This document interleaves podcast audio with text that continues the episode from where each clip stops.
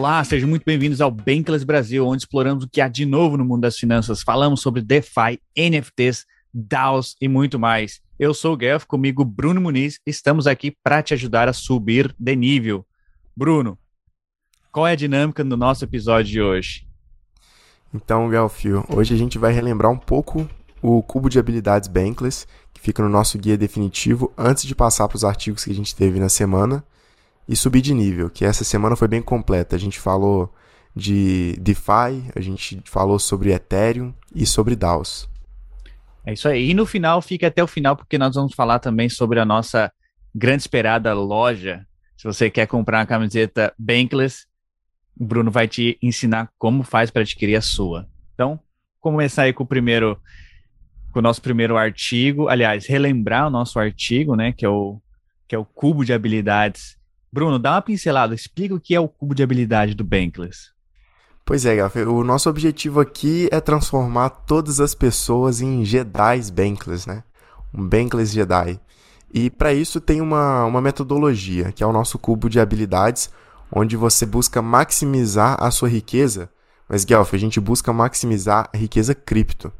E com o nosso guia é, Bankless, você vai aprender quais são as ferramentas para fazer a sua própria custódia, como fazer isso com segurança, né, Guelph? Como interagir com esses protocolos de uma forma saudável. Então, é, esse aqui é o cubo. nos artigos a gente tenta cobrir tudo isso daqui. Com os bancos e protocolos é onde a gente consegue emprestar, pedir emprestado, fazer o hold, fazer stake, investir, gastar, ganhar, trocar, fazer as apostas aí em projetos, NFTs, ou até fazer parte realmente. E também tem a parte do dinheiro, a parte da segurança. E é um. Eu acho, né, Gelf, que é um círculo, um ciclo virtuoso. A gente está sempre maximizando a riqueza cripto e aprendendo cada dia mais como se tornar um Jedi Bankless. Fica então esse artigo aqui que vai estar tá com o link embaixo, porque vale sempre relembrar esse, esse método. Esse cubo de habilidades é extremamente importante para todo mundo que quer, que está trilhando o caminho Bankless, porque o que é se tornar bankless, Bruno?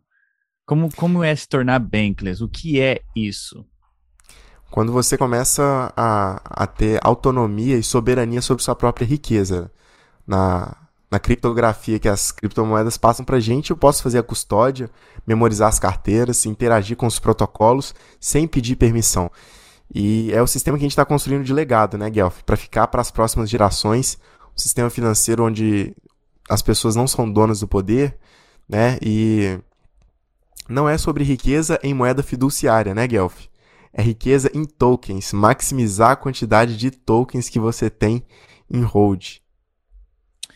Exato.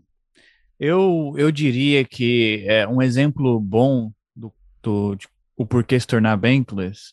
Hoje, escutando o, o podcast do, do Ryan, do David, ele deu um exemplo de que muita gente passa por isso nos dias atuais. Quando você tem uma grana alta no seu banco, na sua conta bancária, por exemplo, ah, supondo que você tenha aí 100 mil reais, 50 mil reais, e de repente você quer pagar alguma coisa ou transferir para alguém, ah, esse processo é muito burocrático. Possivelmente você vai ter que ir até sua agência pessoalmente, assinar vários documentos, conversar Aumentar com várias pessoas. Limite, né? Aumentar seu limite, conversar com vários gerentes ali, cinco pessoas engravatadas para te autorizar a fazer isso. Resumo da história: tecnicamente, se você deixa seu dinheiro 100% na sua conta bancária, o dinheiro não é seu, você não tem soberania sobre aquilo. É, o dinheiro está dentro do banco, diz que é seu, mas você precisa de autorização para movimentar aquele, aquele dinheiro. E quando nós, nós falamos em, em ir bankless, é isso, você ter a soberania do seu próprio dinheiro, o dinheiro ser seu, você fazer o que você quiser, a hora que você quiser, o quanto você quiser. Você pode movimentar um dólar, como você pode movimentar um bilhão de dólares sem nenhuma burocracia, sem nenhum problema. Isso é ser bankless. E, e não só sobre riqueza, é, principalmente o DeFi, que é um ecossistema que está se desenvolvendo cada dia mais, você pode interagir com contratos inteligentes e pegar empréstimos ou fazer apostas ali com o seu dinheiro em possíveis projetos, é, é, é, muito mais do que só movimentar o seu dinheiro. Até os NFTs aí, o universo que está abrindo, quem sabe futuramente a gente vai ter sua casa tokenizada, seus ativos da vida real, assim, em formato de token. Mas então, a gente pode partir para o primeiro artigo, o primeiro artigo ele é, um, ele é sobre DeFi, fala sobre uma coisa muito legal. Stablecoins, podemos partir para o primeiro, mas só lembrando aí o que você falou sobre é, tokenizar casa, isso é muito interessante, algo que nem sei se foi pensado lá no white paper do, do Ethereum, por exemplo, ou o white paper do Bitcoin, se pensar em, em trazer o mundo real para o mundo é, é, das criptos, o mundo digital. E isso é uma questão de tempo. Tudo, basicamente tudo que a gente conhece hoje vai ser digitalizado, seja seguro, seja planos de saúde, seja tudo talvez vai morar, vai viver na blockchain. Se vai ser no Ethereum, se vai ser na blockchain independente, na Cosmos, não sei. Mas tudo está encaminhando para ser blockchain. Uma coisa é certa, Bruno, eu e você sabemos que para o longo prazo, esse, isso é o resultado final. Tecnologia de blockchain vai prevalecer sobre todas as coisas. Então, seja é, é engraçado, né? Eu tenho certeza que se alguém que está ouvindo aqui passou recentemente por algum cartório, já se sentiu frustrado. E se a pessoa entende sobre blockchain, ela já deve ficar assim, se ardendo de raiva, falando: Poxa, blockchain soluciona isso. E tem vários outros problemas que blockchain realmente soluciona muito ô, bem. Ô Bruno, você acha que o cartório é um monopólio? Você acha que o cartório é, é, é algo útil, assim? Você acha que nossa, é, é absurdo, assim, é, é uma coisa que as pessoas até não comentam. Qual ano que é a quantidade... tecnologia? De que ano que é essa tecnologia aí? Pois é, cara, é, é muito loucura, assim, pensar que, ah, não tá nesse cartório aqui, tá em outro. Como assim, cara? Como você tem que ir no cartório certo para tirar essa certidão? E acontece muitos crimes que são é, legitimizados pelo cartório, né? seja imobiliário, seja ali de identidades falsas etc., que eles são legitimizados ali pelo poder. Se tem alguém ali que é dono do poder, você pode ser beneficiado ou prejudicado por ele. Por isso que é bom você participar de um, de um sistema em que as pessoas não são donas do poder. Você participa sem pedir permissão, mas claro, daquilo que você está afim. Eu não sou obrigado a interagir com os protocolos aqui. Se eu quiser desenvolver minha corretora, né, Guelph? Eu tô livre. Se eu quiser desenvolver meu cartório, eu tô ferrado, porque não posso. Exatamente. Mas então, um tempo atrás a gente falou daquela stablecoin algorítmica, é, a RAI. E agora a gente trouxe algumas outras que são mais recentes e também trouxe a MakerDAO. Eu acho, né, Guelph, que a MakerDAO continua sendo o maior case de sucesso é, e robusto do nosso ecossistema DeFi. Para quem não sabe, a MakerDAO é a, a organização, né, a DAO que cria o DAI, que é uma stablecoin. O Guelph pode até explicar melhor, mas ela é livre de, você cria essa, essa stablecoin e é, é, é, muito vantajoso. Eu até abri aqui o DeFi Lama para a gente ver. Existe atualmente um, um, valor total aí trancado de 118. Calma, deixa eu voltar. Tem que voltar para o DeFi Lama aqui, ó. A gente tem 13 bilhões de dólares travados aí na, na MakerDAO. E é interessante ver também a quantidade de Ethereum, Guelph. A gente tem 4 milhões de Ethereum, isso dá quase que 3% de todo o supply de Ethereum está trancado criando dólar. Só que, Guelph, como é que funciona isso de criar um dólar? Pois é, um, até MakerDAO, começando a dar um passo atrás, MakerDAO é, é, a, é a mais resiliente, a stablecoin, a DAI, a, a stablecoin mais resiliente, a, a MakerDAO foi a primeira DAO, eh, lá nos primórdios, lá em 2017, 2018, é, 2017, eles construíram essa, essa, esse protocolo com o intuito de criar uma moeda que fosse estável, né, que tivesse o lastro do dólar.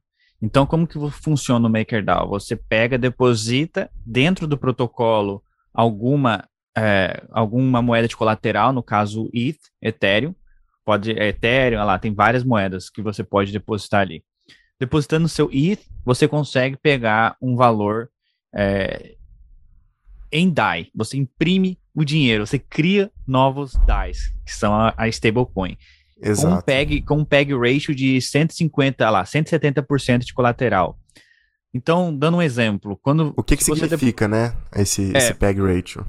Então, dando um exemplo, se você depositar é, 10 mil dólares é, em Ethereum dentro do MakerDAO, dentro de um vault, dentro de um cofre, a diferença, o seu ratio, precisa ser de 170%. Você não consegue é, criar 10 mil dólares em DAI.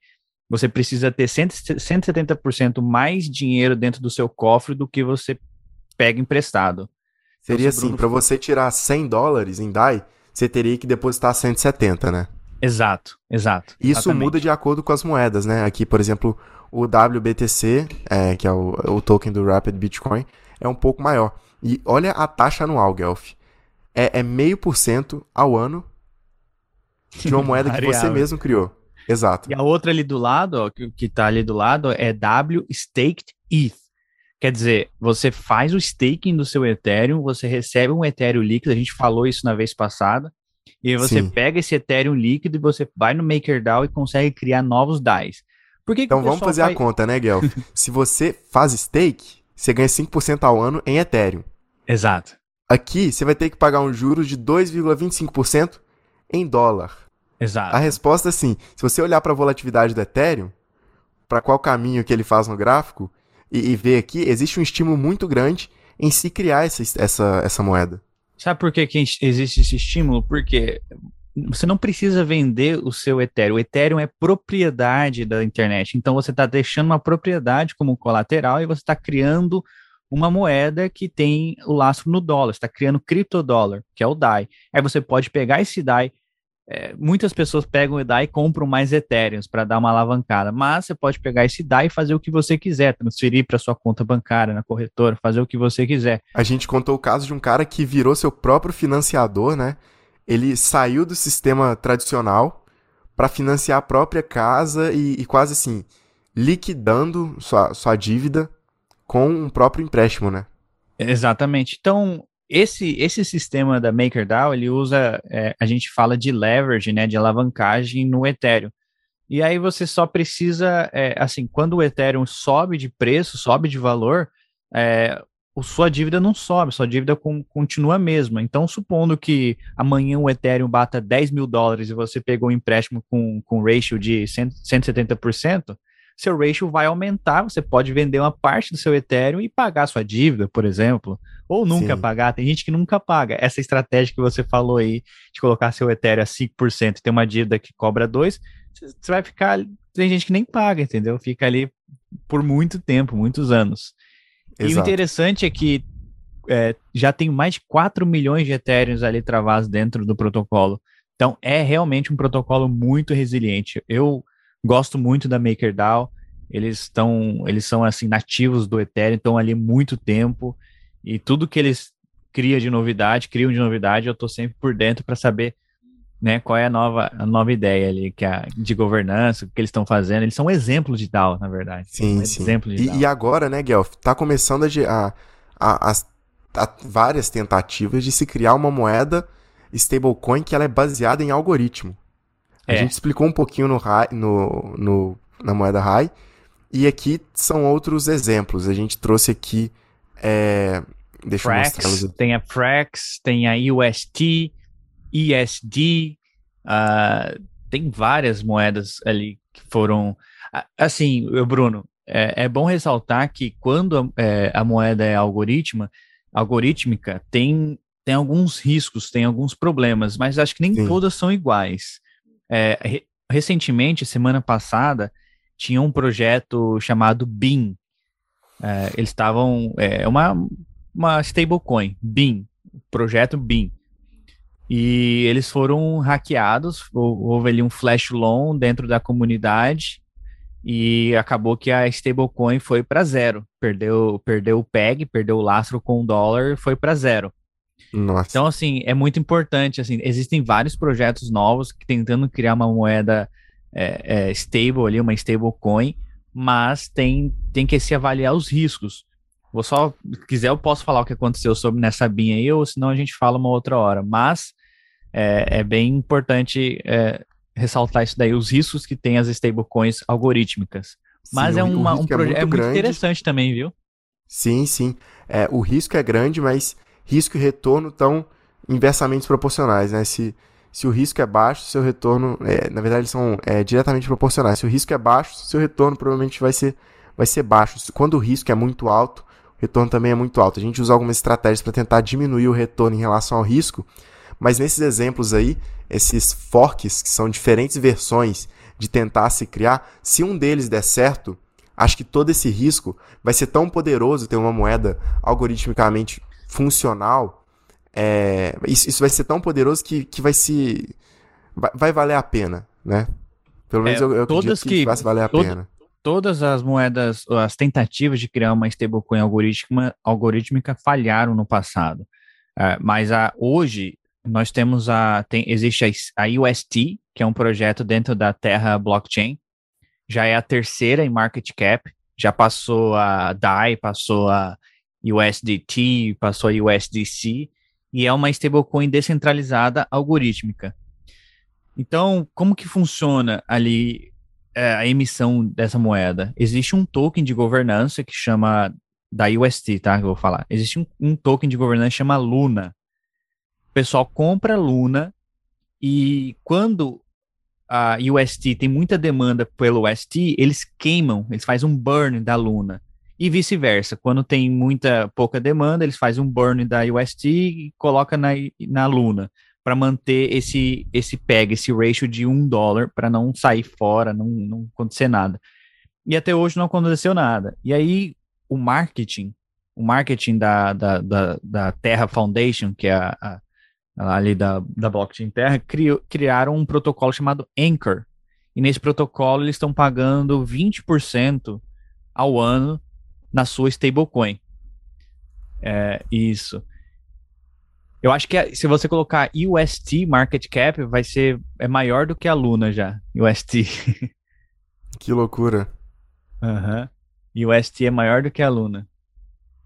Enfim, essa é, essa moeda é uma moeda é, algorítmica e assim, existem os riscos também, o pessoal está ciente disso, mas nós estamos vendo muito, muito é, é, investidor institucional colocando milhões e milhões de dólares ali para receber 20% no dólar. É, é, isso que eu ia falar. É legal porque eles estão focando muito na parte institucional, até em, em trazer meios de pagamento interessante envolvendo a terra para varejistas, enfim. É... E a remuneração tá assim, não tá aquele APY louco que a gente vê nos outros projetos, só que tá bem mais sólido. E eles compraram, eles estão comprando Bitcoin também ali com força, viu? Para ser um backup ali, se caso tiver um, um bank run, sabe? O pessoal quiser tirar tudo de uma vez, eles estão colocando, comprando Bitcoin com bastante com força ali, tipo 100 milhões, eu acho, por dia, alguma coisa assim, 100 milhões a cada dois dias em Bitcoin. O objetivo é chegar em 10 bilhões em Bitcoin para ter ali no, no tesouro, caso aconteça alguma coisa com o preço de Luna e o ST, para garantir que, o, que, a, que a PEG, que o PEG do dólar não saia. Porque o grande problema de moedas o grande problema de moedas algorítmicas é manter o, o PEG ali com o dólar, manter o lastro, porque normalmente vai, sobe, cai, desce.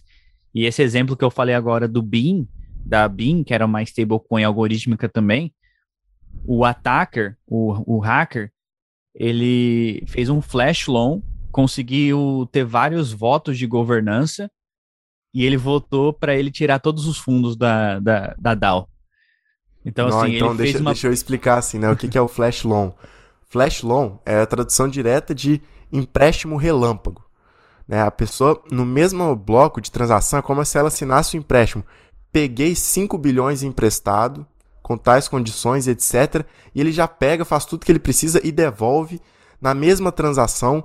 E são robôs que fazem isso, né, Guelph? Não são pessoas, vale, vale então, falar código, isso. São... Você, faz, você faz o código ali no, em, em Python, ou então, é, você faz o código, é robô, você não consegue fazer isso sozinho. Você faz o código Exato. que você a quer gente que faz, teve... algumas linhas de código e executa.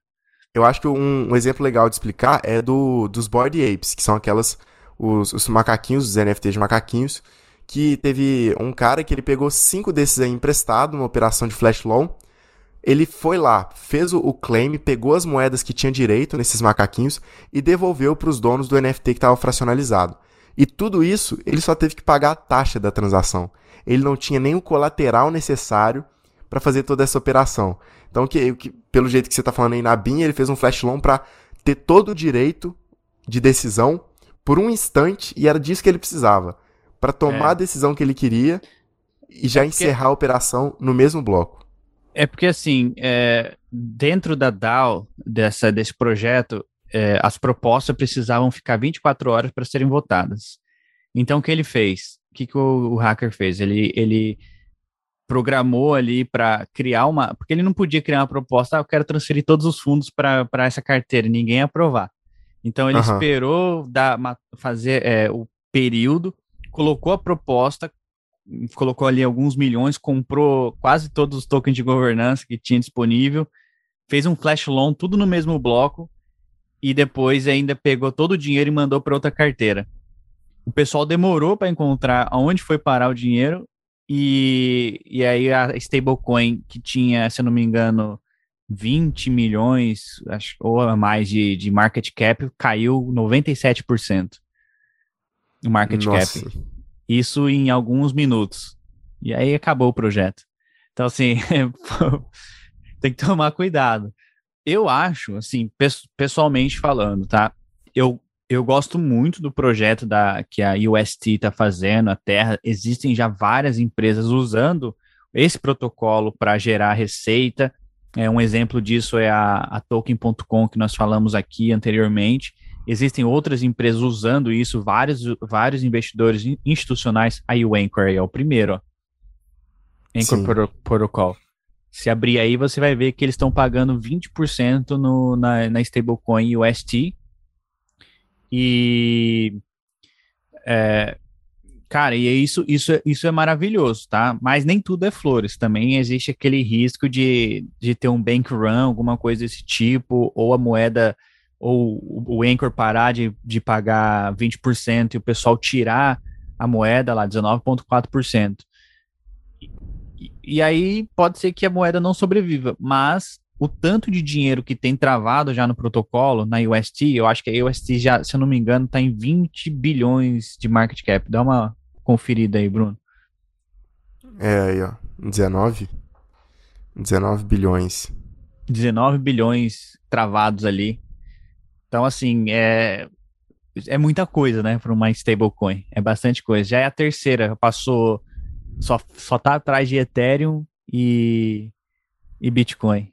É incrível demais, muito incrível. Passou já todo mundo esse projeto e o Vamos ver, né, cara? Espero que é, espero que nada aconteça, porque se algo acontecer com esse projeto, vai ser algo muito ruim para o ecossistema em geral, assim. Todo mundo vai perder um pouco da credibilidade, vai perder um pouco de confiança. Seria é, é algo maior do que é, é, maior do que o próprio DAI por mais que o DAI tenha mais nome, seja mais conhecido, é, é maior do que a DAI já, em market cap. É porque eles estão bem então, agressivos, né, na, no marketing. Pô, quem que paga sim. 20% no dólar? Aonde você consegue esse tipo de retorno? E eles estão pagando exato. isso aí já faz bastante tempo. Então é, é dinheiro que eles estão investindo para poder é, ter usuários, fazer esse boost, é, bootstrap e vamos ver, né? Espero que, que continue assim. Espero que é, esse projeto continue e não manche ali a cara do DeFi. Eu tenho ali um pouquinho, eu tenho um pouquinho, mas eu tenho assim, sempre aquele pezinho atrás, vou colocando devagar, tal, e vamos ver como é que vai ser. Eu gosto da ideia, como eu falei, eu gosto da ideia que eles estão comprando Bitcoin para deixar no, no, no, no, Treasure, caso aconteça, você pode trocar seu, seu, sua stablecoin por Bitcoin. Então isso já dá mais credibilidade ali para o projeto. Mas Total. Mas assim. Esse, esse é, episódio esse... aqui ele tá muito sobre ganhar. Tem, tem muita chance boa aqui, muito projeto legal. a gente já falou de, de três aí ou quatro. Né? Tem a Terra, tem a Ancor, tem a, a MakerDAO. Agora eu quero saber como que eu faço para ganhar dinheiro com o Ethereum. Isso é muito legal. O pessoal que, que gosta de finanças, é, tá, vem, vem do mercado de finanças tradicionais, gosta daquela frase de coloque seu dinheiro para trabalhar por você. Então coloque seu Ethereum para trabalhar por você, já passou da hora da gente aprender essas formas e aqui a gente trouxe cinco maneiras de ganhar mais Ethereum com o seu Ethereum. Antes da gente prosseguir, vamos subir de nível um pouco. Uh, o Bruno é, tem existe esse termo dentro do mercado Ethereum 2.0. Muita gente conhece isso daí. Eu até falei pro Bruno, Bruno, não gosto muito mais desse meme. O que, que é o que, que é o 2.0? Ethereum, é, o Ethereum vai migrar toda a sua rede de Proof of Work para Proof of Stake. No entanto, é, a Ethereum Foundation achou que esse termo Ethereum 2.0 iria confundir muito os novos usuários. Porque quando você fala Ethereum 2, Ethereum 2.0, todo mundo pensa, ah, tá, então tem o Ethereum 1 e vai ter o Ethereum 2 agora. Mas não é assim, tá todo mundo errado. Então, tipo assim, mud... o meu Ethereum 1 vai ficar atrasado, não vou poder usar ele? O que, que, é isso? Exato, exatamente. Então, assim, não, o Ethereum não vai mudar. Para você que, que tem Ethereum na sua carteira, para você, Bruno, não vai mudar nada. A única coisa que vai acontecer é a camada de consenso, é ali onde que, que acontece a validação da rede. Hoje é feito por máquinas, mineradores, né? Todo mundo tem seus, seus, seus GPUs ali, suas placas de vídeo rodando e, e validando a rede. Isso vai migrar para Proof of Stake. A taxa de gas não vai baixar é, e vai ser, não vai acontecer nada de diferente que você conhece hoje. Então, uma boa explicação para isso, não sei se você conhece o Dragon Ball Z, que eles fazem a fusão. Fusão, então, aí vão fazer a fusão é, é, do, do Proof of Work com a Proof of Stake. Vai ser uma, é, a mesma chain, são duas chains diferentes que elas vão se unir e vai virar uma só, que é o Ethereum. Então, não existe pro, aí a Ethereum Foundation falou, vamos tirar esse termo é, Ethereum 2.0, vamos só deixar layer de consenso que fica bem melhor para explicar aí para o afegão médio. Pois é, é muito boa a explicação, até porque o, esse conceito de prova de trabalho, que é o Proof of Work e Proof of Stake, já confunde muitas pessoas. Mas é o que o Guel falou é o principal. Hoje em dia a mineração depende muito do poder computacional e mudando para a prova de trabalho, a, a emissão, no caso o gasto energético, vai ser dizimado em mais de 98%. Então, a gente vê que o Ethereum também tem essa pegada de, de ser sustentável é, ecologicamente muito forte, porque o Ethereum já, já se não me engano, 97% o acho que 97%, 98% o uso de, de energia, não é isso? Sim, sim. É, acredito que aqui tem, tem esse dado. Porque hoje, só, um, só comparando isso com o Bitcoin, o Bitcoin tem uma narrativa muito ruim contra, contra o Bitcoin, que é o uso excessivo de energia. Apesar Sim. que uh, os, o pessoal que investe em Bitcoin, os Bitcoiners, eles têm uma, é, uma defesa contra isso. É, existe energia sobrando na rede, tal, tal, tal mas a gente não pode negar que realmente consome muita energia. Uma máquina, por exemplo, Bruno, de, de para minerar Bitcoin, se quiser minerar na sua casa, uma máquina ela consome um pouco mais de 3 mil watts de potência por mês. E, e, assim, isso é bastante coisa. Levando em consideração que uma lâmpada aí consome, sei lá, 100 watts por mês, uma máquina de Bitcoin consome 3 mil watts por mês. Então é bastante coisa. E o Ethereum, depois que ele se, é, sair de Proof of Work e para Proof of Stake, você vai conseguir minerar o Ethereum, entre aspas, validar a rede usando apenas um computador, um laptop ou às vezes até um Raspberry Pi. Que no caso Raspberry usa Raspberry Pi que é aqueles microcomputadorzinhos, né? Exatamente, isso daí usa muito pouca energia, muito pouca energia. Isso usa cerca de um, assim, um dólar mais ou menos ao mês de energia. Então é muito pouco mesmo. E por isso que eles estão dizendo que vai reduzir o, o uso o uso excessivo de energia até 98%, aí, se eu não estou enganado. Eu acho que eu vou fazer um, uma fazenda solar aí de mineração de Ethereum, hein? Minerar Ethereum com raios do sol. Mas é... Você, só, você, vai precisar de uma única placa de vídeo para ligar uma Raspberry Pi aí. Exato, exato. Agora, se você quiser minerar Bitcoin, você vai precisar de várias, viu? Porque consome bastante. Sim, sim. E, existe assim, é, eu ainda vejo valor nas duas. Eu ainda vejo valor nas duas.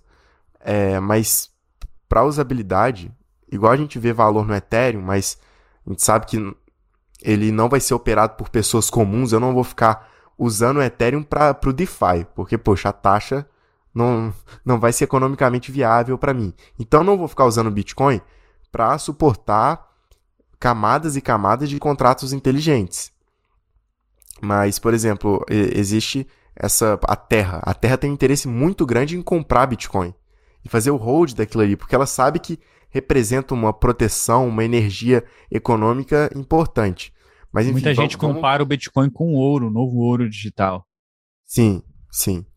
Mas então, o, o, que a gente quer dizer com todo esse devaneio aqui é que nada disso que a gente falou está precificado. São poucas as pessoas que entendem cripto. Se você gosta de falar com seus amigos, você já viu que existe essa, necessidade, essa dificuldade em encontrar pessoas que falam sobre cripto além da cotação, além de gráfico. Então, são menor ainda a é, é menor ainda a quantidade de pessoas que entendem a importância do Ethereum, dessa atualização na rede do Ethereum é, para a rede.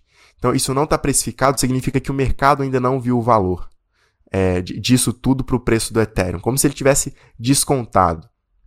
É, exato. Muita gente pensa, já, muita gente fala, ah, o mercado já precificou, mas negativo. Isso é, isso não é verdade. Tem muita coisa ainda para acontecer. O preço, assim, relativamente, é porque eu não olho muito o preço do Ethereum com o dólar. Eu, eu, é, quando eu olho meu Zapper aqui, eu gosto de olhar em Ethereum para ver quantos Ethereums eu tenho. Mas se você olhar para dólar, o preço tende a a se valorizar por conta da, da baixa emissão que vai ter e, a, e, o, e a, o tanto de etéreo que vai ser queimado. Sim. Matematicamente, você consegue ter essa previsão, mas ninguém sabe realmente o que vai acontecer. Não tem como prever ou saber o que vai acontecer. É, você consegue prever, mas você que precisa imputar, colocar as variáveis é. nesse possível futuro, né? Mas então, o, o Tim, não o Tim Balabush, o Tim Bacon, ele, ele falou aqui que essa rede ela já está funcionando é, já existem transações sendo validadas nesse processo de prova de, de proof of stake.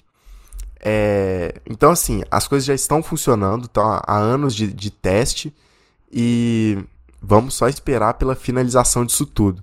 Se por que, que é tão entende... importante? Eu, por que, que, é tão importante essa atualização? O Tim Bacon é um dos, dos desenvolvedores do Ethereum ele está ali desde né, o início, é, está desde o início, trabalha na Ethereum Foundation. Por que é tão importante essa, é, que, essa atualização? Por que, que não está indo algo tão rápido? Por que, que eles não soltam, não lançam logo? Sempre está atrasando?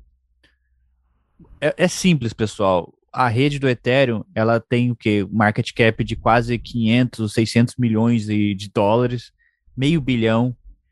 Tem muita gente, muitos usuários, muitos usuários. Então não pode ter nenhum problema não pode ter nenhum problema. Quanto mais teste, mais seguro é.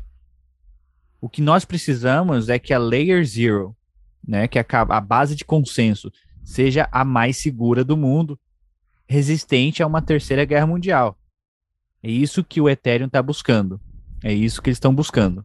Que seja, lá, 3, 400, quase 400, 356 uh, milhões de, de market cap, bilhões, né?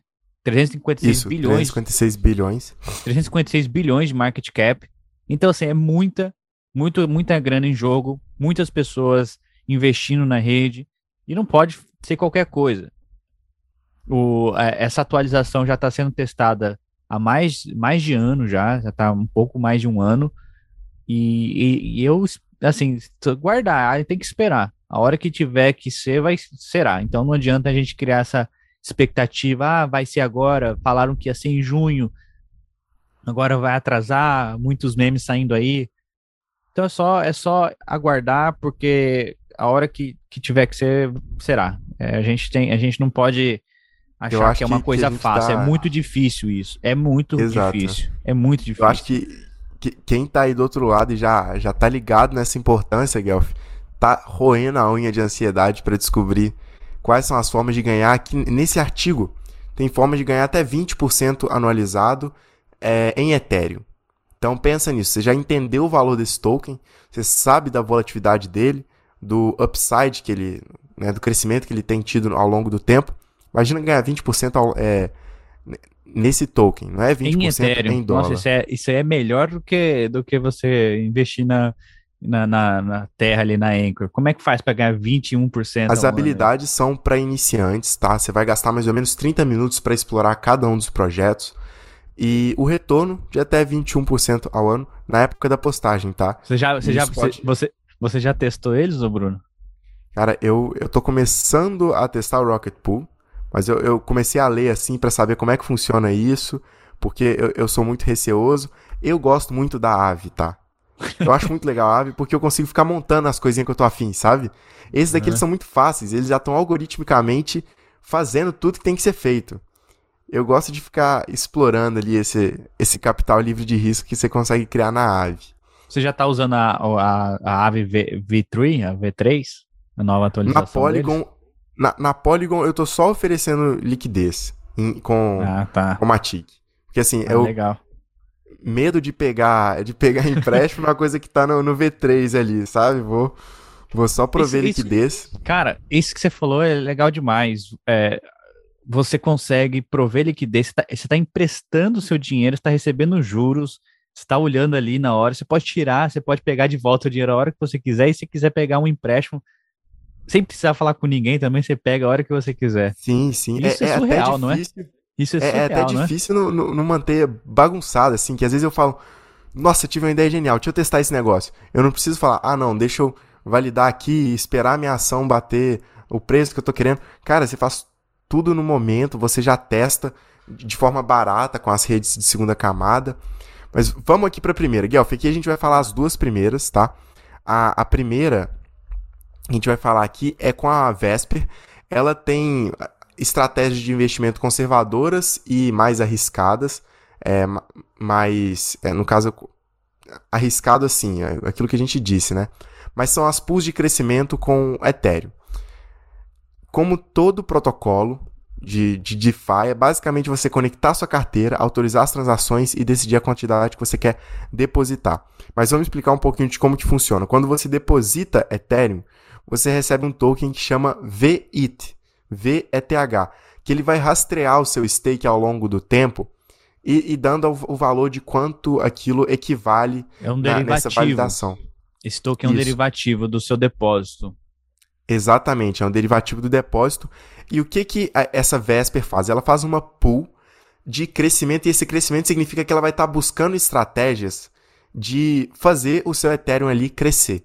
E isso não, não são pessoas que estão ali atrás pensando é igual eu, eu na ave quem, e achando... Quem que é que, quem que, é que faz isso aí?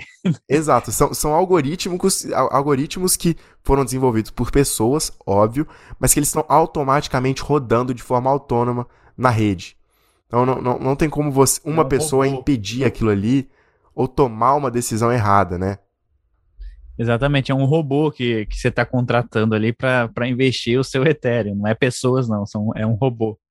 Exatamente. Você está contratando o robô, você vai colocar a quantidade ali e ele vai estar tá fazendo as operações ali, seja de alavancagem, de recompra de algum título, e ele vai estar tá fazendo aquela parte complicada Vale lembrar que a taxa ela é variável, mas eu tenho conferido, estava mantendo 2,31 nessa de, de maior depósito. E pronto, é fácil assim. Você vai colocar seu Ethereum, transformar em VET e começar a ganhar. Simples assim. Gostei desse protocolo que eles, eles têm outras moedas que você pode colocar ali é, para gerar receita. Sim. O DPI, Sim. por exemplo. O DPI é, uma, é um token que, composto por 17 ou 18 ativos diferentes e ele não está performando muito bem. Então, em vez de deixar parado na sua carteira, bota ali Exato. e você ganha uma rentabilidade extra de 5,46%. Sim, Legal, sim. Muito o, o DeFi já não é mais, e há muito tempo ele não é isso de você comprar esperar sua moedinha subir de valor. É muito mais sobre você construir um patrimônio, igual a gente constrói na vida real de comprar uma casa, comprar um maquinário para fazer alguma coisa. Você compra um patrimônio e vai rentabilizar ele. Ao invés de você comprar um apartamento e alugar um apartamento, por que, que você não faz com algo que é muito mais líquido, que são os tokens? Você compra os tokens, tenta rentabilizar eles, seja emprestando, seja com estratégia de investimento, e não fica só dependendo da cotação do ativo. Exatamente. E o próximo esse é daqui Rocket é muito Pool. interessante. O Rocket Pool, esse daqui. Eu uso, eu... eu uso muito isso aí, Bruno. Eu acho muito legal. Explica pra gente então, Guelph, você, você que é um, um usuário ativo do Rocket Pool. Pessoal, bom, vou dar um passo atrás. Para você ser um validador da rede do Ethereum, você precisa de 32 Ethereum. Por que 32? Foi decidido lá no, no, no início que 32 seria um número não muito, né? E não muito pouco também. Seria ali um número para base para atrair novos usuários e para também não ser muito fechado só para quem tem muito dinheiro. Então, 32 Isso. Ethereum você precisa. Porém, o preço do Ethereum, o Ethereum em si, o Ether, né, a moeda Ether, valorizou muito e hoje 32 Ether é, é o que? Tá 3 mil dólares um Ether.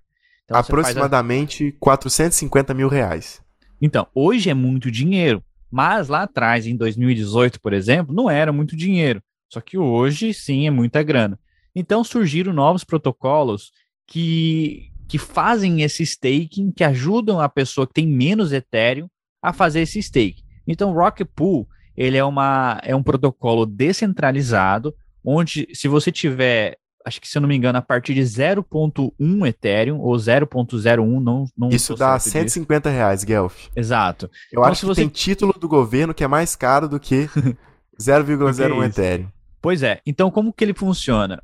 Ele, ele é um algoritmo que junta Ethereum de várias outras pessoas, cria uma pool, né? Junta ali 32 e ele cria um validador. Então, o Rock Pool, ele é, ele, ele é um validador a serviço. Você põe seu Ethereum, o tanto que você tiver, junta com outros, né? O algoritmo junta com outros e eles, eles têm o um validador. Então, quando você deposita no Rocket Pool, você recebe um yield, um retorno de 4,3%. Isso é um pouco menor se você fosse é, ser validador direto lá na Beacon Chain. Se você tivesse 32, você recebe um pouco mais. Né? Recebe 5%, né, Guelph? Exato, exato. Se, se não for 5, é 4,9, alguma coisa assim. E aqui na Rocket Pool você recebe um pouco menos, porque esse spread, essa diferença fica para o protocolo para DAO, para governança, enfim. E, e também para quem está validando. Eu acho que o nó de validação ele pode ter até 16 Ethereums. É, Depois é, dentro, disso tem que ser completado pela pool. É, dentro da dentro da, da Rocket Pool, você pode ser um ter um node ali dentro, um node você sozinho, mas você precisa ter 16 Ethereum sozinho para você rodar um próprio node e aí o resto faz com uma pool. Mas aí você recebe um pouquinho mais. Mas se você não tiver, não tem problema. Você deposita tanto que você tiver e você já está recebendo ali 4,3% de retorno no seu Ethereum. O legal do Rocket Pool é bom falar que quando você faz esse depósito, você recebe um token, um derivativo, um Ethereum líquido, que chama RETH. E esse Ethereum líquido você consegue usar em DeFi onde que você quiser. Você pode ir lá na Aave, que você gosta, é a queridinha do Bruno, na Aave, colocar de colateral, pegar um empréstimo, você consegue ir lá na Maker, não sei se na MakerDAO já está aceitando, mas se tivesse, você conseguiria ir lá, pegar um empréstimo, você consegue usar esse Ethereum líquido, esse derivativo, para fazer o que você quiser. Mas, claro, se você vender ele, se você fizer um swap, você perde a sua posição stake sim, ali no Ethereum. Exato. Mas é legal esse protocolo. Eu, eu gosto muito dele porque ele é descentralizado. Ele já começou descentralizado, não é, é diferente da Lido, que é um concorrente. A Lido é mais centralizado do que ele o Coinbase, essas outras corretoras são mais centralizadas, e a Rocket Pool é a primeira descentralizada staking, pro, é, protocolo de staking do Ethereum. Exato. Na, na Binance, que é uma das corretoras mais usadas aqui no Brasil, existe também isso daí, que você vai prover liquidez com seu Ethereum para Ethereum 2.0, ele vai ficar trancado, mas a, a, a Binance faz a mesma coisa, ela te dá esse REIT. Qual que é a diferença? Aqui você está investindo em algo que é não custodial, que está descentralizada a sua governança, não está centralizada em poucas mãos de, de pessoas, e o spread, que é essa diferença entre taxas, é muito maior nas corretoras do que a remuneração que você recebe aqui. E como todo protocolo, isso que é o legal falar, Guelph, como todo protocolo DeFi, você conecta a sua carteira, autoriza a transação, deposita a quantidade necessária. É, é muito simples, Guelph. Assim, Se você interface... é aquela pessoa que odeia senha, login, usuário, fazer cadastro, esquece a senha. Bem-vindo aí ao, ao, mundo DeFi. Conecte Sim. sua carteira e seja feliz. É isso, né, Exatamente. Né, é.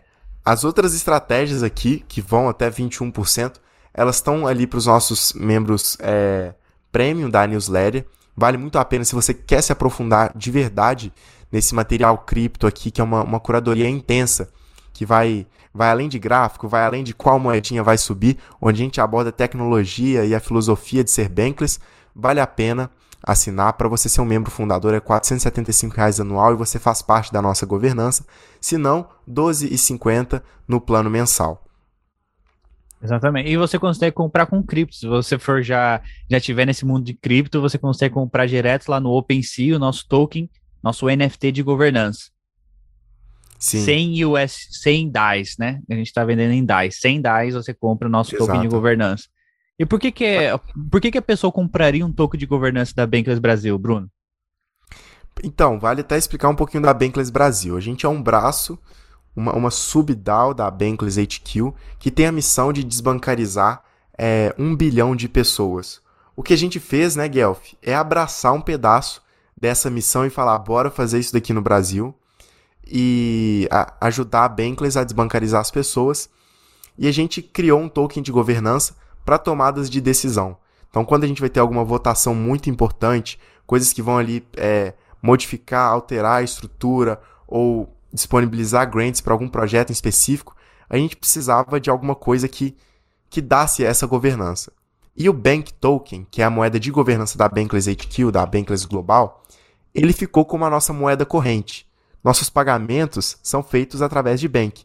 De contribuições, pagamentos ali internos são feitos com Bank Token. Mas a nossa governança é feita com o nosso token é, NFT de governança, a cartinha muito bem feita pelo, pelo Tim Balabush para ajudar nesse processo de decisão.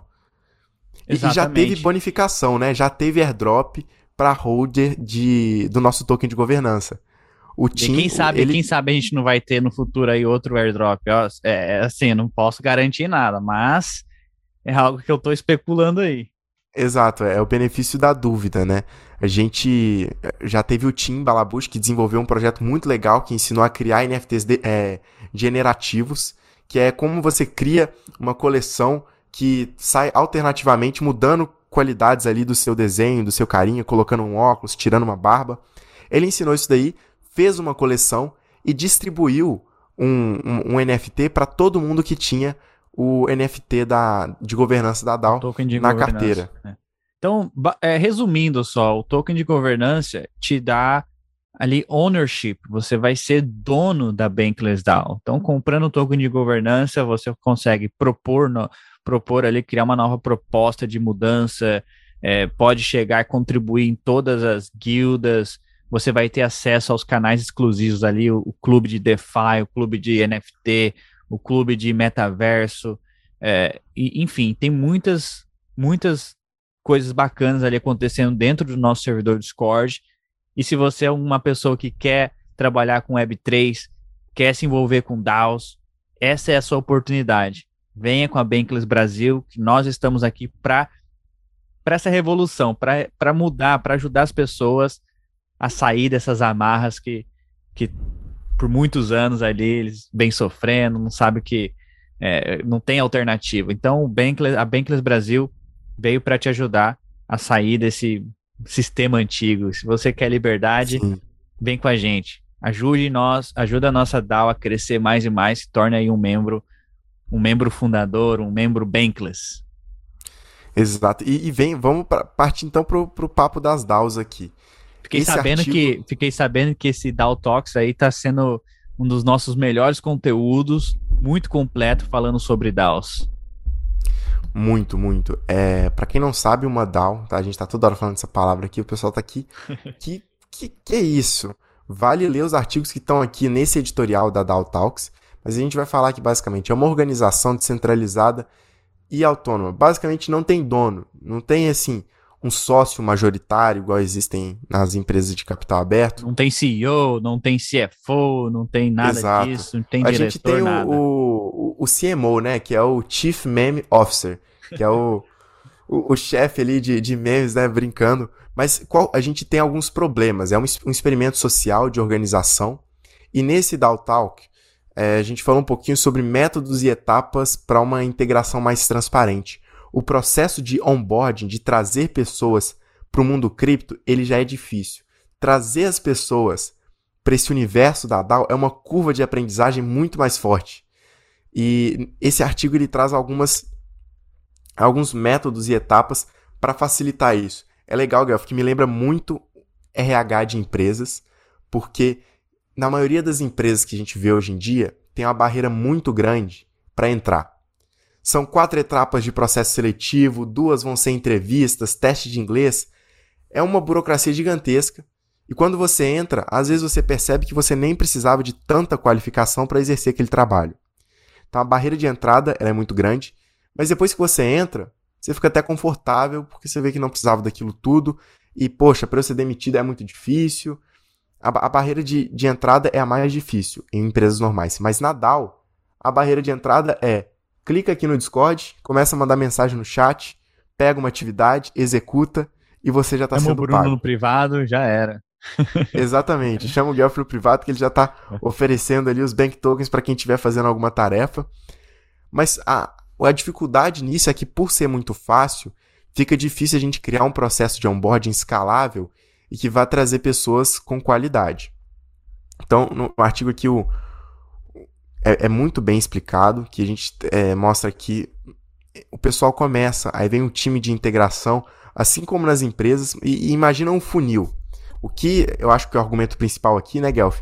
Que é melhor você focar em ter poucas pessoas, mas que estão ali de verdade, super ativas. Skin e, the tipo assim, game, né? Que tem a skin Exatamente. Vestindo a camisa, certo? E do, do que pessoas que vão estar tá ali. É claro que é importante você ter pessoas que vão estar ali contribuindo momentaneamente para algumas tarefas, só que o objetivo do onboarding, às vezes ele deve usar algumas ferramentas que vão buscar uma colaboração mais ativa.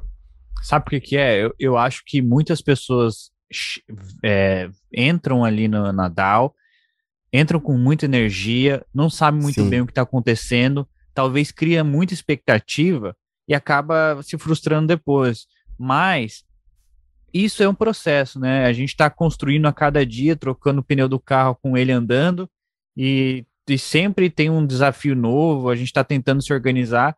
Então, aqueles que vêm entendem a missão, mais ou menos tenta se encaixar nesse sistema maluco ali, nesse caos que é ali dentro do, do Discord, eu acho que essas pessoas tendem a ficar.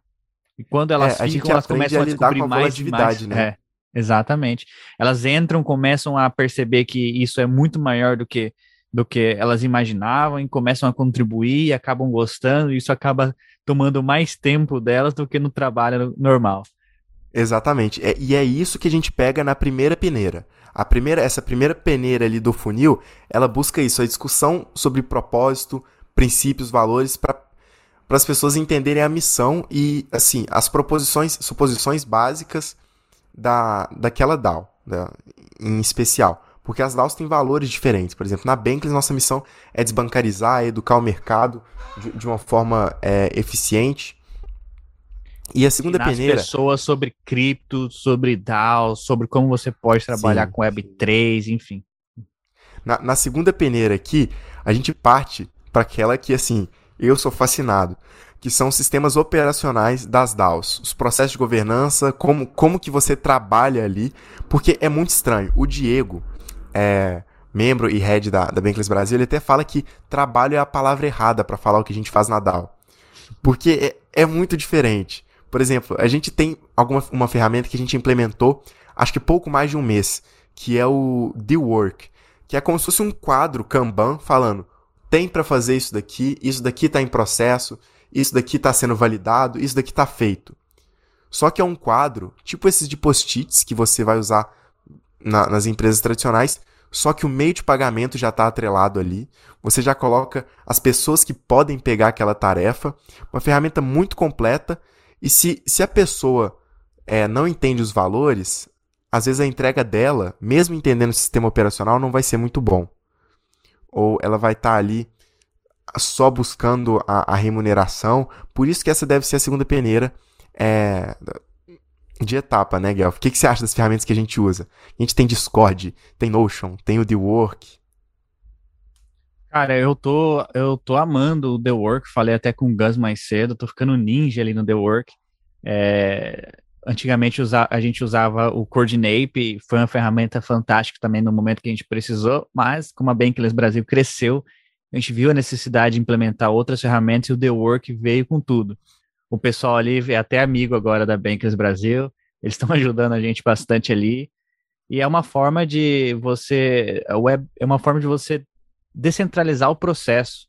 É, é bem Web3 mesmo, bem nativo Web3, a ferramenta é uma, é uma forma de você descentralizar o processo. Você coloca e quem tiver disponível pega e faz a tarefa. Não tem uma pessoa ali responsável 100% para fazer aquilo, aquela única Exato. coisa. Você coloca ali, né? Normalmente a gente chama o pessoal ali, os coordenadores, os, os que estão mais ativos nas guildas e tal, coloca a tarefa ali e alguém pega e faz aquela, aquela tarefa e todo mundo faz com muito amor e carinho. E é por isso que a gente está crescendo nesse ritmo, assim, Sim. frenético. E, e, e, é uma coisa que eu esqueci de falar, né? Acho que na, nas DAOs você aprende a lidar com a volatilidade. Porque a gente tá crescendo a nível frenético, mas tem dia que a gente tá assim, ferrou, o barco vai afundar, mas, nó caramba, esse barco aqui virou uma lancha e agora que vai tudo voar, assim, a gente aprende a viver nessa instabilidade de uma forma mais saudável, né, Guelph? Eu sinto que a gente tá no caminho certo, essa instabilidade vai acompanhar a gente, só que a volatilidade, saber vi viver, né, no meio da volatilidade faz bem nas finanças, faz bem também no, no modo de trabalho. E a, a terceira peneira é sobre as práticas de comunidade, integração com a equipe e até da, da própria pessoa entender qual é o perfil dela. É, nas empresas isso acontece meio que de forma hierárquica. Qual que é o seu, a sua função ali já está definida na hierarquia. Mas na DAO isso é feito sempre em equipe, é definido no dia a dia. Em tal projeto você vai estar tá liderando, em outro você vai estar tá ajudando o pessoal ali na operação. E essa terceira peneira é para engajar as pessoas e, e, juntar como se fosse uma cola, pelo menos pelo que eu entendi aqui, é a cola que vai juntar ali todo mundo que passou pela peneira 1 e peneira 2. Exatamente. Eu, eu, eu, eu, eu não terminei de ler esse artigo ainda, mas eu estava lendo e, e, assim começa a cair uma, uma ficha assim, fala, caramba, é isso mesmo e tal. Como a gente está fazendo ali no dia a dia, a gente está fazendo, fazendo, fazendo, a gente lê alguma coisa assim, parece que está falando com, com nós mesmos ali, entendeu? Quando você está lendo. Sim, sim, total. Esse artigo aqui ficou, ficou sensacional. É, e, mas para quem achou empolgante é, toda essa conversa aqui e não entendeu ainda muito bem o que é uma DAO, é só clicar aqui nessa parte verdinha do DAO Talks que você vai ter acesso a todos os artigos que estão dentro desse editorial. E já começa aqui, ó, que diabos é uma DAO?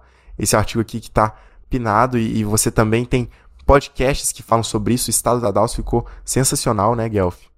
Aquele podcast com Esse foi o, o primeiro episódio e em breve, acho que semana que vem, a gente vai estar tá lançando, vai estar tá, é, soltando o segundo episódio dessa série Estados das DAOs, onde o Danco traz ali o que há de melhor dentro desse mundo de DAOs, ele que está mil por cento envolvido ali no DAO Talks. Então, na semana que vem, possivelmente, a gente lança o próximo episódio. Exato. E esses foram os artigos da, da semana. Espero que vocês tenham gostado aí dessa trajetória. Foi uma semana muito boa, a gente falou sobre DeFi. E lembrando, semana passada a gente mostrou cinco formas de se alavancar no Ethereum sem correr risco de liquidez. Nessa semana a gente mostrou cinco maneiras de conseguir mais Ethereum com o seu Ethereum. Assim, várias oportunidades para você aproveitar as coisas antes e depois do merge. Você acha que nós estamos indo para um bear market? Qual que é a sua expectativa para o mercado? O que, que você está animado? O que está você tá. É, com, é, Não, essa, é, essa pergunta é meio, é muito boa, porque. Meio preocupado, assim, o que, que tá te deixando. Tirando seu fico, sono à noite? Eu fico preocupado, mas eu fico mais preocupado em não ter token suficiente do que com a cotação dos tokens. É, eu, eu, assim, não tenho coragem de vender token. É, assim, impressionante. Eu não consigo criar a coragem de vender um token quando eu preciso, às vezes, de algum dinheiro. E eu até tuitei esses dias, crie patrimônio em, em cripto e dívidas em fiat. Porque, por mais que venha um bear market, a, a matemática para mim ela já está clara. As moedas fiduciárias dos estados, elas são hiperinflacionadas perto do que a gente tem de oferta no mundo cripto. Então, no longo prazo, Guelph, eu vejo que a tendência é clara. Não é que que as criptos vão, vão para o infinito e além, mas é que as moedas estatais elas estão se desvalorizando perante essa nova nação. Não sei se é assim que você enxerga também, mas eu, eu não tenho coragem de vender token. Não vendo Ethereum nem ferrando. Mas se você coragem tiver de posição, criar um empréstimo. Se você tiver com, com receio e tiver com posição é, de tokens aí, assim, é, especulativos, é, talvez talvez você pode trocar por stablecoin e comprar mais barato, mas se você se seu jogo é para o longo prazo, você está bem posicionado em Ethereum, em Bitcoin e está tá com algumas ah. stables, uma pequena fatia do seu portfólio é especulativo, aí tanto faz, não tem problema. E eu também não quero nem saber mais de, de tirar meu, minha, minhas criptos, transformar em dólar novamente, porque eu não. Eu, eu, na minha cabeça, eu tenho certeza que num futuro próximo eu vou conseguir comprar as coisas com cripto. Eu já pago muitas coisas aqui da minha casa, por exemplo, meu aluguel, eu já consigo pagar em cripto, sabe? Então, assim, para mim isso já é revolucionário no dia de hoje. E eu imagino que daqui a algum tempo eu vou conseguir fazer muitas outras coisas com essa opção de pagar em cripto. Seja, sei lá, usando cartão, é, que já tem, né? Já temos cartão da Crypto.com, por exemplo, você consegue comprar ali com cartão e usando suas criptos, a Ledger vai lançar um cartão de, de débito em breve. Então, assim, eu estou muito confiante nisso. Por isso, eu não faço questão nenhuma de vender minhas criptos, não importa que mercado nós estamos. Se tiver no bear market, legal, porque o bear market ajuda a construir o ecossistema, fica só quem é builder, espanta ali os moon boys, né, que tem muito moon boy aí, o pessoal que fala pra lua, não sei o que e tal, essa, essa galera vaza sim, nesse sim, período de é bear verdade. market, e você tem mais oportunidade de comprar barato. Porque aqui o jogo é pro longo prazo, na minha visão, é pro longo prazo. Quanto mais. Mas isso é tem... é engraçado, né, Guelph? Porque você vê, existe importância nos Moon Boys, porque eles criam hype, é, eles trazem onboarding de pessoas, né? Mas depois, quando o negócio fica feio, some toda a galera ali dá uma secada. fala né? de criptos. É, aquela galera dia, ali dá uma secada. E cada dia, cada ano, mais e mais pessoas, a gente vê mais e mais pessoas entrando nesse ecossistema. Cripto tá crescendo cerca, igual o Raul Paul falou, cripto cresce em cerca de 160% ao ano. E eu não, e eu acredito, sabe? É, é uma, é, gente, os dados são claros, mais e mais carteiras entrando, muito dinheiro travado ali, Exato. enfim. Ô, ô Bruno, tem uma, é, tem uma notícia, se você quiser fechar sua tela aí, já, já eu posso falar para você sobre Posso só mostrar uma coisinha antes aqui? Pode. Ah, isso é bom mesmo. Vamos revelar aqui pro pessoal como que faz para comprar sua camiseta Bankless e Exatamente. andar na rua aí sendo um, um Jedi Bankless, Bankless Brasil. Isso, a gente já tá com as camisetas Bankless Brasil aqui, como essa aqui que eu tô usando, é, no modelo adulto e kids. E qual que é o legal? Para você que é membro Bankless, tem um cupom de desconto especial de 30 reais para a primeira camisa e de 60 reais se você for comprar duas. Para cada camisa comprada, cinco pratos de comida são doados para as pessoas que estão passando fome e em necessidade. Porque essas camisas elas são feitas com a qualidade é, de com a qualidade de estamparia e de tecido da reserva. Então a camisa vai ser entregue para você pela equipe da reserva, ela é produzida com toda a qualidade da reserva, também faz parte desse programa social que a cada camisa, a, ca, a cada camisa cinco pratos são doados. Então, Guelph, eu vejo que além de poder vestir Bankless, é, o que, que são cinco pratos de comida perto de 99 reais que eu vou pagar? Se eu tiver o cupom de desconto Bankless, eu vou pagar 30 reais a menos para ter uma camiseta Bankless, poder divulgar e assim eu, eu gosto de militar cripto, cara. Todo dia eu vou na minha faculdade, eu saio na rua com alguma camisa de cripto. Eu gosto muito de, de levar essa parte de mim para onde eu, eu tô. E tem essa pegada também social de que a cada camisa, cinco pratos são doados. O link vai estar tá aqui embaixo. Se você estiver querendo esse cupom, também vai estar tá o link aqui do Discord. Você pode só chamar o pessoal do Merch ali, pode me chamar, que a gente te encaminha esse cupom de desconto. Tem nas cores preta, cinza e branca, de vários tamanhos, desde P até o 3G. As minhas já estão a caminho já. Daqui uns dias eu vou estar usando Bankless Brasil para tudo quanto é lado aqui.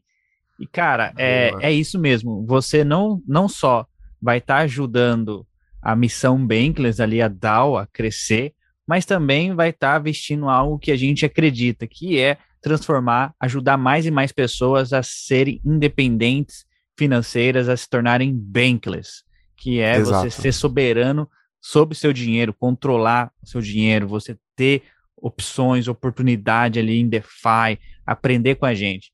Então, assim, ó, 30 reais para você ter desconto na, é, no, se você é um membro. O que, que você está esperando? Passou da hora de virar membro Bankless. Além Pode de tudo isso que a gente também, falou, né? Além de tudo isso que nós falamos anteriormente sobre as, é, é, o, o, porquê você deveria ser Banks, ainda você tem um desconto nas camisetas. Muito bom Exato. isso aí, hein, Bruno? Gostei disso, hein? Demais, é uma, uma parceria incrível, e confecção e manuseio é tudo feito pela reserva. É, lembrando aí que, que essa cadeia produtiva ela tem, tem um alto padrão e, e um impacto ambiental muito positivo. E agora que eu lembrei aqui, na verdade você pode também clicar aqui no botãozinho do WhatsApp e já vai falar direto comigo e ou com alguém que vai estar atendendo ali no, no business corporativo para resolver e te dar seu cupom de desconto. Legal. Bom, então só fa falando então, é, gente, nós conversamos sobre o, o hack que teve dentro do que teve em DeFi da, da Ronin Bridge e esse hack tá o FBI americano descobriu que isso pode levaram a, a, a Coreia do Norte. Possivelmente Sim. foi a Coreia do Norte, um grupo de hacks ali da Coreia do Norte que possivelmente hackearam a Ronin Bridge. Uh, eu fiquei pensando, eu fiquei pensando, Estado, nação, países começando a atacar a blockchain. Será que esse é o próximo a próxima, a próxima página desse livro, Bruno? Será que os Caramba, eu fico países... até com medo dessas distopias, cara. Mas com certeza vai rolar um embate, né? Com certeza vai rolar um embate entre Web 2 e Web 3. Eu acho que com os estados vai ser até menor, mas Web 2 e Web 3, cara. A gente falou de semana passada o Facebook lançando uma plataforma de venda de NFTs com 50% de comissão. A piada tá pronta. No OpenSea, que é um, bem centralizado é 2%, na LuxRare eu acho que é meio por cento de taxa, né? A Coinbase lançou essa semana a plataforma deles de, de NFT e dentro da Coinbase é como se fosse um Facebook da vida ali. Você vai ser, você vai conseguir seguir as pessoas, dar um following, olhar a carteira das pessoas, ver os NFTs que eles têm, vai conseguir fazer outro tipo de post. É muito parecido com, com uma rede Olha social. Olha só, cara. Quem diria que teria corretora disputando o mercado com rede social? Exatamente. E outra notícia que eu achei bem interessante foi que a Ethereum Foundation, que é a fundação Ethereum, eles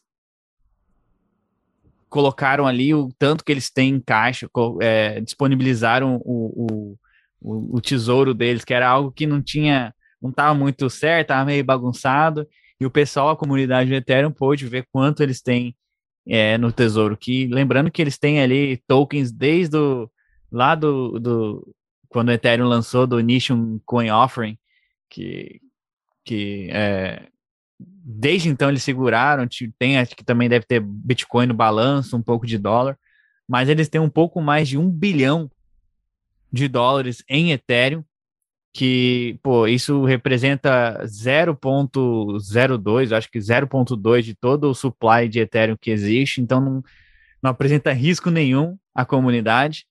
E, e, eles falaram ali que eles gastam em média 20, acho que são 25 milhões de dólares por ano com gasto para pagar pagando os, os, os, desenvolvedores, gasto com, com alguma outra coisa. Aí o é, é pessoal é absurdo, tava. Guelph.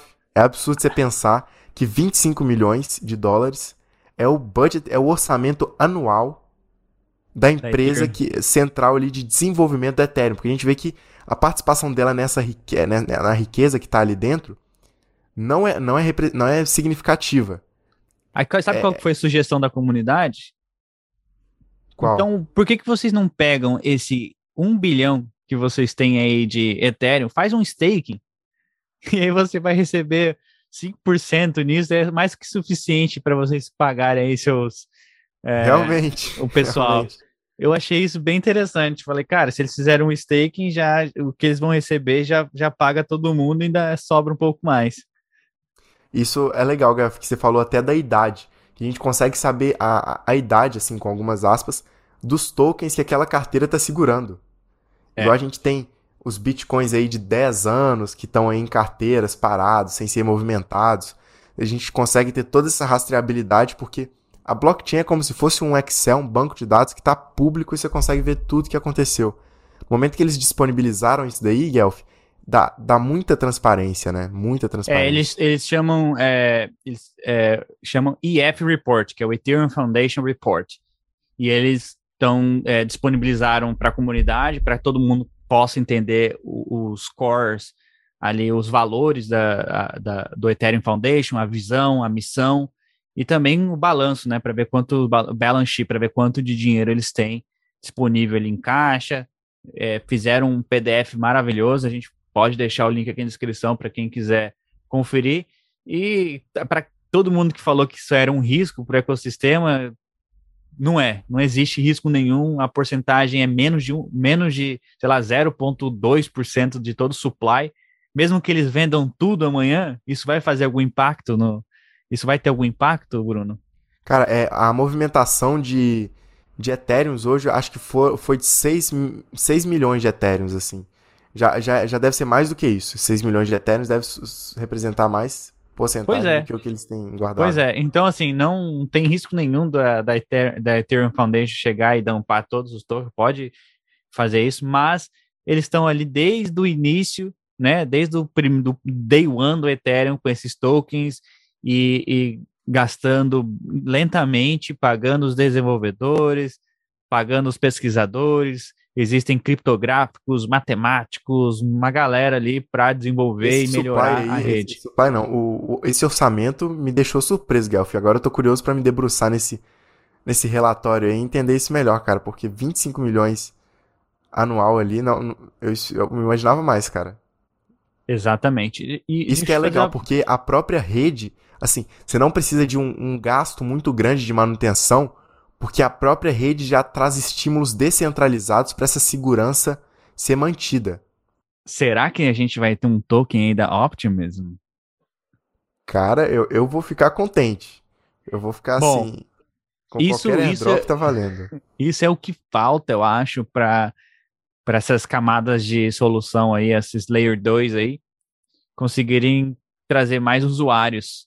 Então, existe uma especulação muito grande, várias pessoas falando no Twitter, na, nas conferências da Ethereum, que a Optimism deve lançar um token em breve.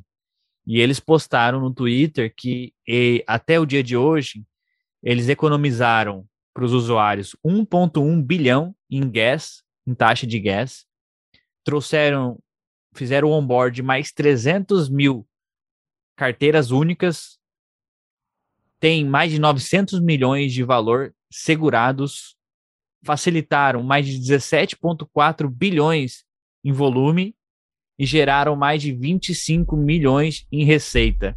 E lembrando que toda a receita que o Optimismo teve, né, pagaram ali as contas e o resto eles doaram para Public Goods, que é ajudaram aí a novos projetos, a quem está fazendo coisa boa aí para em blockchain. Eu vou até movimentar mais então, porque eu tava gostando de usar mais a árbitro. É. é mas, é porque é muita a... coisa, né? Não, é, mas assim. Eu achei a árbitro mais barata também. Tipo assim, confesso. Vi assim, tô lá movimentando na Optimus que eu, nossa, toda hora tem que ficar transferindo aqui, que meu gas tá indo pro saco. É acostumado mas... a usar Polygon, né? Mas ficou mais barato. Sim. Recentemente ficou mais barato dentro da Optimus. Lógico que não é ainda igual a Polygon, mas ficou um pouco mais barato. E a ah, Arbitrum também, tá um pouco. A Arbitrum ainda é um pouquinho mais barato que a, que a Optimus, eu acho. Mas, o, o Bruno, uma vez, uma vez aqui no podcast, eu conversando com o Tim, falando aqui, gravando, a gente falou da, da INS, falou assim: olha, a INS é um projeto legal ali, que você compra seu próprio domain, talvez eles lancem um airdrop em breve.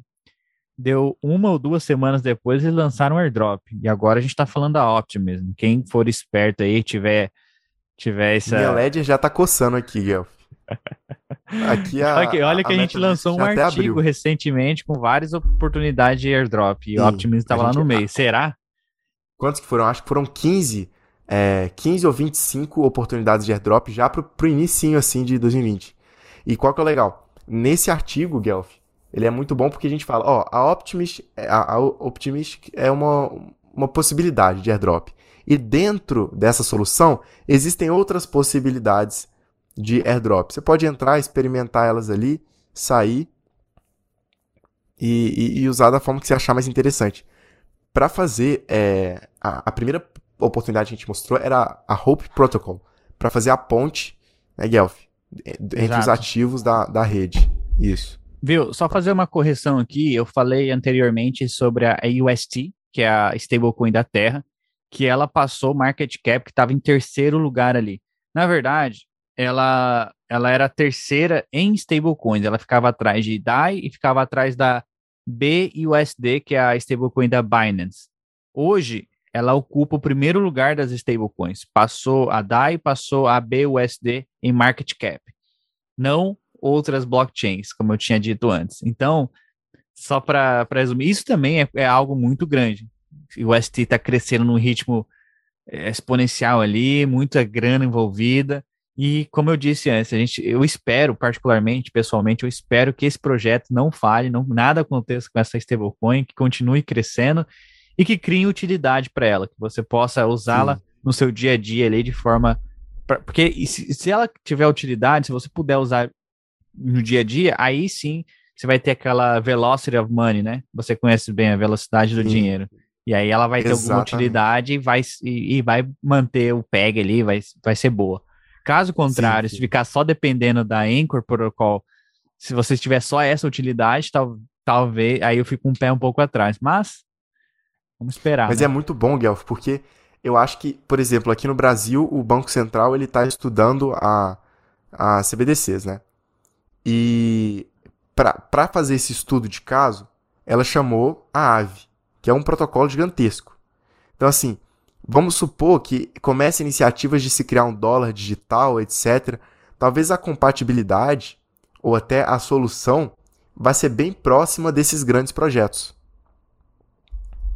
Por exemplo, a, essa stablecoin que está sendo criada, ou eles chamarem ali, porque o know-how está ali. Se como é que vai ser criar... isso daí? Como é que vai ser isso daí? Tipo, você. Aí você não vai precisar mais ter conta bancária, você vai, vai poder comprar direto do Banco Central vai poder fazer o Pix direto? Você vai. Como é que vai ser? Vai ter uma carteira, uma carteira pois digital é, do Banco Central? São vários pontos interessantes, né? Porque ou você compra pelo Pix... banco ali, você abre a conta no banco. Pois é. Um banco no Itaú da vida e você compra e você, sei lá, você Como é que vai funcionar isso? Vale, vale explorar demais também o Open Banking, porque o Open Banking é, é abrir ali o, a interação entre os bancos. Se você tem uma dívida em determinado banco, você consegue refinanciar em outro banco com um clique sem muita burocracia. Isso daí já é um projeto interessante, mas imagina que você tem um Open Bank bem estruturado, então uma comunicação entre os bancos uniformizada e também um sistema que já interage direto com cripto. Porque hoje em dia, para você é, utilizar os protocolos ali, é, é meio que um rolezinho, né? Você tem que pegar a moeda, mandar para a corretora, comprar a moeda, depois sacar, ou você compra direto com o P2P. Você está dizendo então que a, uma, uma, alternativa seria os bancos no Brasil uh, te darem a oportunidade de você comprar cripto direto com eles? Eu, eu tive um almoço hoje muito bom. E, e assim, com, com uma pessoa hoje que ela, ela falou assim, que inevitavelmente os bancos vão ter que abraçar cripto.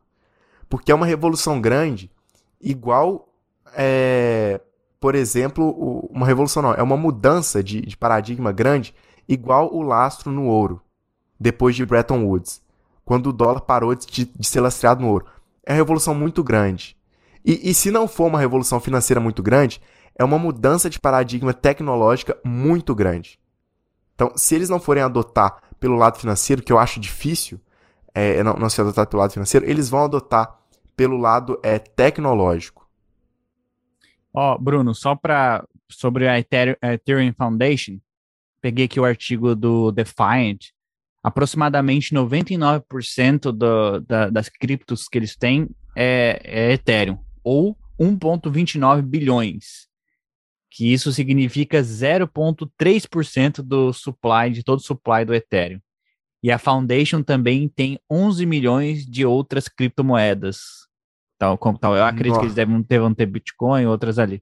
Mas. E, e tem um problema também, né, bilhões em Ethereum. Uhum. Não é, problema, se, se as pessoas sabem quais são as, é, as carteiras, igual o Vitalik. O Vitalik já recebeu e recebe vários tokens aleatórios que o pessoal envia para ele. Token de cachorro, o tempo inteiro ele fala que recebe. Exatamente.